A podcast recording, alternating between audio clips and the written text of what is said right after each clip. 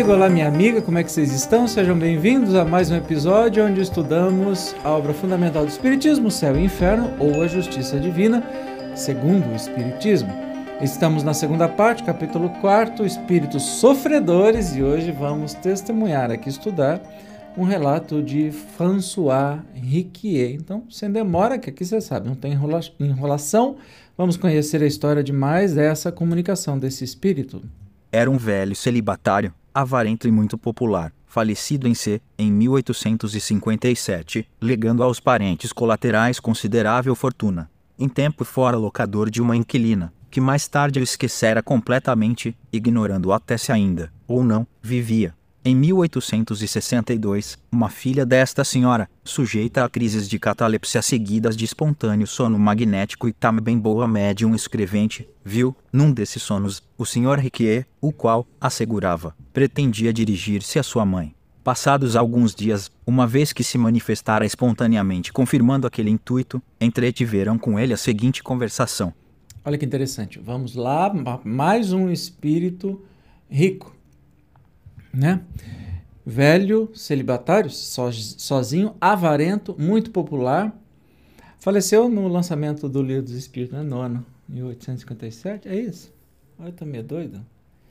É, desculpa, só, errei. E deixou aos parentes considerável fortuna.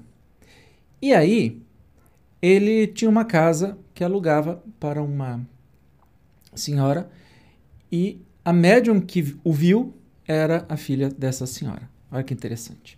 Então vamos ver o que aconteceu nessa conversação. O que pretendeis de nós? O dinheiro do qual se apossaram os miseráveis, a fim de o repartirem. Venderam fazendas, casas, tudo para se locupletarem. Desbarrataram meus bens como se não mais me pertencessem. Fazer que se me faça justiça, já que a mim me não ouvem, e não quero presenciar infâmias tais. Dizem que eu era usurário, e guardaram-me o cobre porque não mo querem restituir. Acharam que foi mal ganho. Mas vós estáis morto, meu caro senhor, e não tendes mais necessidade alguma de dinheiro. Implorai a Deus para vos conceder uma nova existência de pobreza, a fim de espiardes a usura desta última. Não, eu não poderei viver na pobreza. Preciso do meu dinheiro, sem o qual não posso viver. Ademais, não preciso de outra existência, porque vivo estou atualmente. Ai, ai, ai. Aí a coisa complicou, né? Esse agarrado no dinheirinho dele morreu e ficou bravo porque os filhos repartiram a fortuna. Gente, não é um, não é dois. São milhões de casos assim. E não quer uma outra encarnação porque está vivo? Por que, que vai encarnar? E pobreza? De jeito nenhum. Não vive na pobreza de jeito nenhum. Hein? Aí que você começa a ver que aqueles espíritos sofredores conselheiros, agora a gente está com um cabeça dura aqui que não aprendeu nada ainda. Foi-lhe feita a seguinte pergunta, no intuito de chamá-la à realidade. Você sofre? Ou sim, sofro piores torturas que as da mais cruel enfermidade, pois é minha alma quem as padece, tendo sempre em mente a iniquidade de uma vida que foi para muitos motivo de escândalos, tenho a consciência de ser um miserável indigno de piedade mas o meu sofrimento é tão grande que Mister se faz me auxiliem a sair desta situação deplorável. E nisso que eles dizem, oraremos por vós. E ele diz assim: Obrigado, orai para que eu esqueça os meus bens terrenos, sem o que não poderia arrepender-me.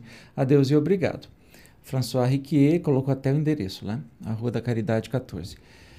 Então, assim, pelo menos ele tem algum lapso de estar tá querendo mudar isso. Então, rezem para que eu esqueça a minha riqueza, meu apego material. Porque se eu continuar com esse apego material, eu não vou sair do lugar. Poxa, mais um espírito sofredor preso à matéria. Percebe isso? Mais um. Olha quantos já passaram por aqui. Né? Olha o comentário é, acrescentado por Kardec. É curioso ver se este espírito indicar a moradia como se estivesse vivo. A senhora deu-se pressa em verificá-la e ficou muito surpreendida por ver que era justamente a última casa que Riqueira habitara. Eis como, após cinco anos, ainda ele não se considerava morto, antes experimentava a ansiedade, bem cruel para um usurário, de ver os bens partilhados pelos herdeiros. A evocação, provocada indubitavelmente por qualquer espírito bom, teve por fim fazer-lhe compreender o seu estado e predispô-lo ao arrependimento. Então a comunicação serve também de, ô, oh, vamos acordar, meu povo, né? Você morreu, filho, faz cinco anos que você morreu. Usurário é a mesma coisa que é, explora os outros, mas assim, é, como que se diz? Mukirana, é, que é só para si, etc e tal. Então, como é que você vê uma pessoa que é assim, vendo os seus bens sendo distribuídos, e cinco anos ele não muda? Mas pelo menos com essa evocação, ele diz: reza para eu esquecer a minha riqueza, que só assim eu vou para frente. Então, já foi um comecinho, né? Um comecinho de clareza da vida espiritual. Para que dinheiro? Ele está no mundo espiritual, ele não precisa de dinheiro. Ele está incomodado porque estão dando a riqueza dele? Grande coisa. Não é quem disse que é dele. Nada nosso aqui na Terra é nosso de verdade. Nem o corpo físico a gente devolve para o planeta. Pensa nisso. Tá bom?